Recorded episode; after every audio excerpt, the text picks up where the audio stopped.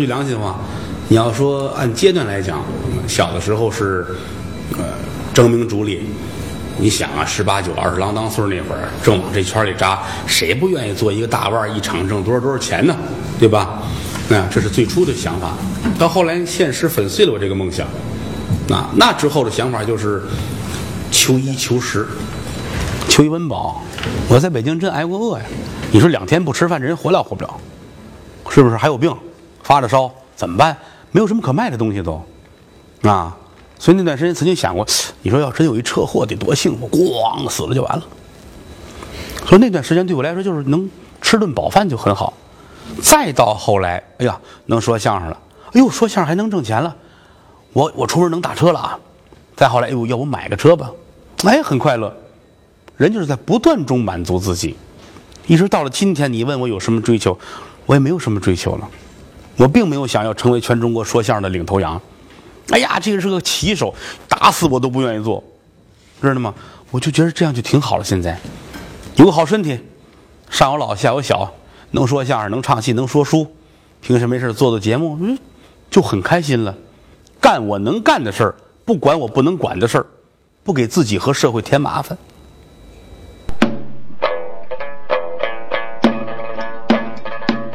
中国影视界的事儿我就不管了，就是相声界以外的事儿都不是我管的事儿，我管不了。我跟他聊天，我说的这个话，他他谈到你相声艺人的责任如何如何，我说您高抬了，那是虚的。灵魂的工程师啊，你们如何如何，担负起责任，我们就是普通艺人，能把自己的专业做好，能让自己使家人幸福，我就是我们可以了。还让我们担负社会的责任，您太高看我们了。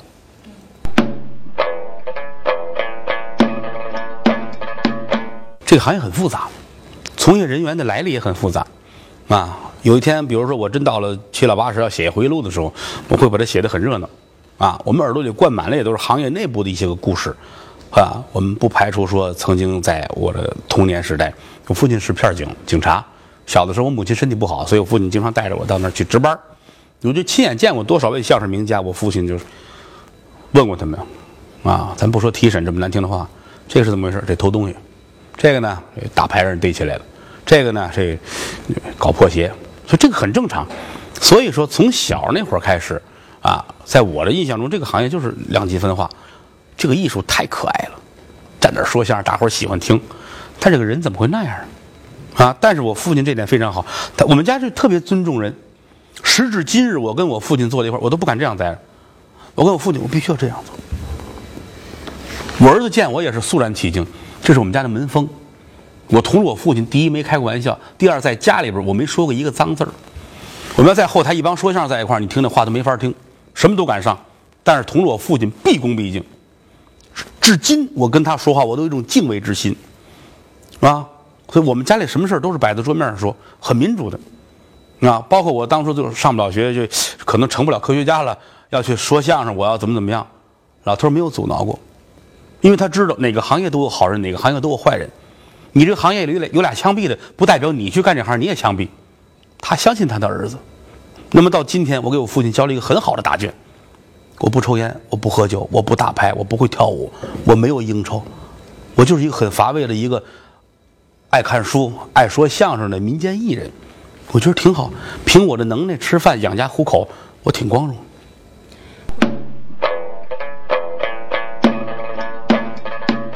那个好与坏咱难说，对我来讲那就是谋生的手段而已，真的。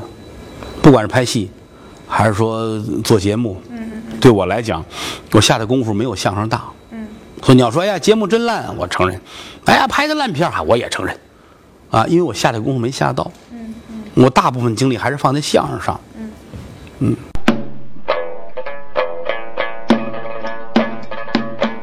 嗯，曾经有很长的一段时间，晚会和电视的大赛，嗯，对相声演员来说非常的重要，嗯，因为这是一个唯一的对外宣传自己的平台。嗯，我不止一次听到相声演员提到过，嗯，说了多次咱们也得上，一个节目十二分钟，在这么大的一个平台上，能给我做一个十二分钟的广告，比什么都强，哪怕被人骂，也知道骂的是我。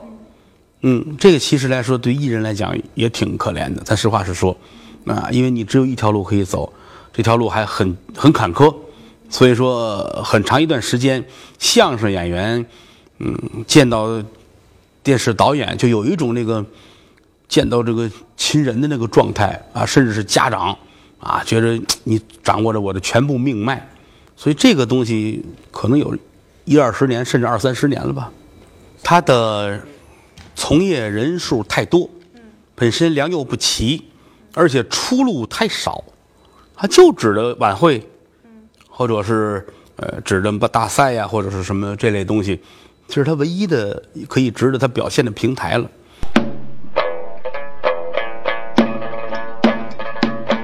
我有时候特别反对同行们有一件事做，就是，哎呀，我们又写了一个新相声，我们又征求了很多观众的建议。啊，我们问了大批的观众，你们告诉我们怎么改，这是诈骗。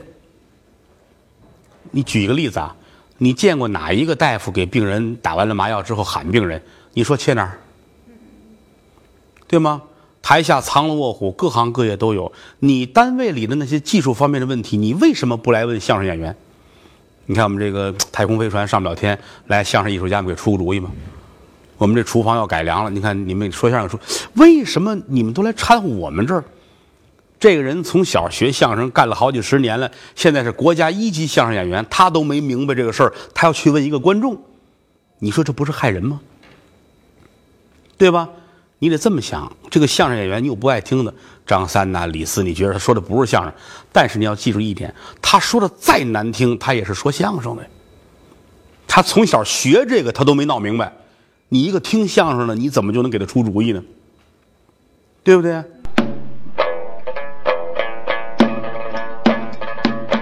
导演也是如此。可能您，呃，做一档节目，您策划，您方方面面，您都是高手，但相声您未必是内行啊。您可以提您的要求，我要求三分钟一笑，我要求五分钟一笑，我要求最后有一大嘴巴，我要求你们这现场得笑成什么样，这可以提要求。你没做到，我不用你了。但你直接介入到节目的灵魂当中，我认为这个相声要这样子讲，何以服众？我在这个饭店吃饭，我要做的事是告诉你：，哎，咸嘞，淡了啊，油大了，真难吃，以后不来了，都对。但是我不能吃完饭扎起围裙到后厨，告诉厨师躲开，我给你炒一个。你要照我这个来，你觉得有道理吗？允许挑三拣四，到根儿上不吃了。请我大爷不来了，你这手艺太次，不吃不吃，可以允许，冠冕堂皇，正大光明。但是我非得去抢过菜刀自己切，完事我得炒，然后告诉厨师照我这来。你说你不挨打谁挨打？你说呢？嗯。但是对相声演员来说，这就很矛盾。你要不听他的，你就得走。你走了，会有一万多人盯着你这科呢，对吗？或者听话，或者受辱，反正你自己挑着来。这就是一很矛盾的关系。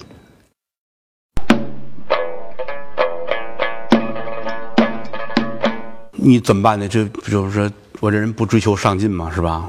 嗯，还有一点就是，我如果不去这个晚会的话，我还有别的能吃饭的地方。我可以在小剧场，我可以在茶馆，我可以在体育馆，那也可以去以此为生，是不是？他是真正体制内的啊。我们有时候跟他开玩笑，因为他当初曾经在某个曲艺团体啊，说昨天还上单位去了。嗯，去领工资去了。我说你挣多少钱这一月？两块。一看工资条，真是两块。啊，这团里安排，比如说你算我们团的三级演员，一个月得演够多少场？给你是五千。啊，你是几级演员，演够多少场？给你八千。啊，你厉害了，你是一级演员，一个月呃一万块钱，一万块钱呢，你得演够三十场。然后给你安排到二十九场的时候呢，就不安排了。你就等于没完成任务，然后给你保底工资三百。你说这主意他们都想绝了，啊这三百块钱得扣你的，对，扣这扣那，扣这扣那，反正最少的一次是那月工资两块钱。我们都拿这事儿就挤着他们，说您这老艺术家干一辈子了都快挣两块钱，连存车的都不够啊。还存现在摩托车能存一个？就是啊，所以说你就知道这个行业这个基本现状，就这个主意想的太缺德了，累的你跟孙子似的，到跟前儿没了。嗯，你看再安排一场就挣一万了，没有了，没有这一场保底三百，真有高人。嗯，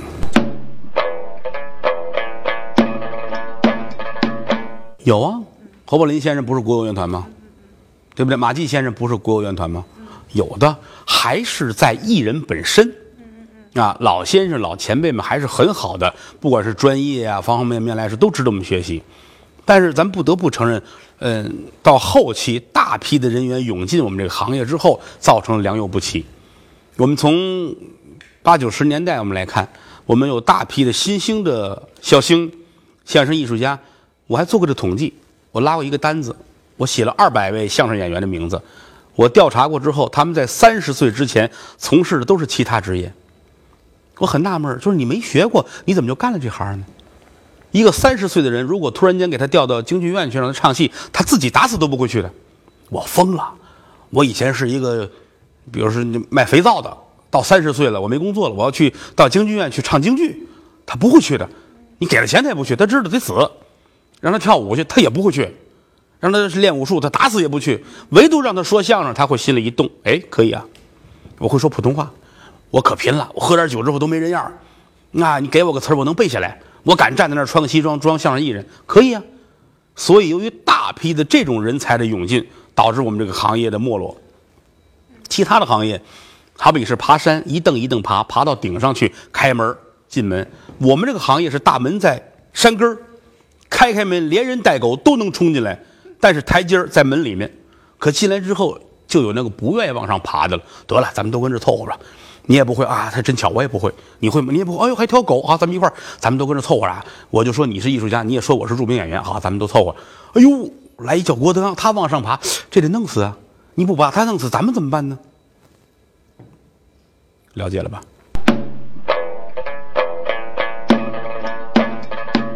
我并不是说有仇必报，我是有选择的，啊，我所针对的是针对相声界内部。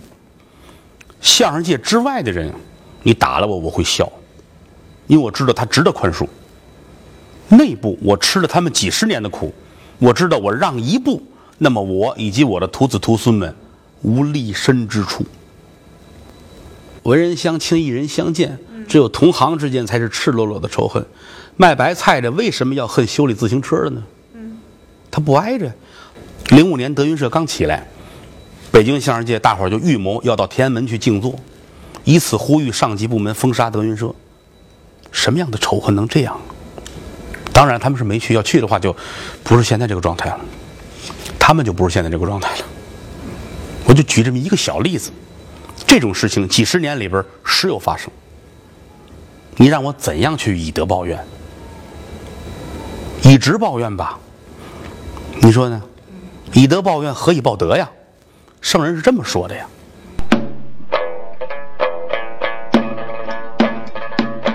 侯耀文先生，嗯，我的师傅，嗯，嗯，是我值得特别尊敬，嗯，而且是一想到他就让我锥心泣血的人，嗯，嗯，他是相声界不多见的好人，嗯，第一不记仇，嗯，他说谁说完就忘，嗯，他不记仇，他看似很严厉，实际上他内心很天真，嗯，第二人很爱财。他要是看这人有有水平有能力，他得想方设法的帮助他，啊！目前在中国相声界，像这样的人，这种心态的，我们还在挖掘。没有。您不是吗？嗨，我不算这个中国相声界的什么了不起的人物，我只不过是一个民间闲散艺人，背负不了这么严重的使命。秋色残凋。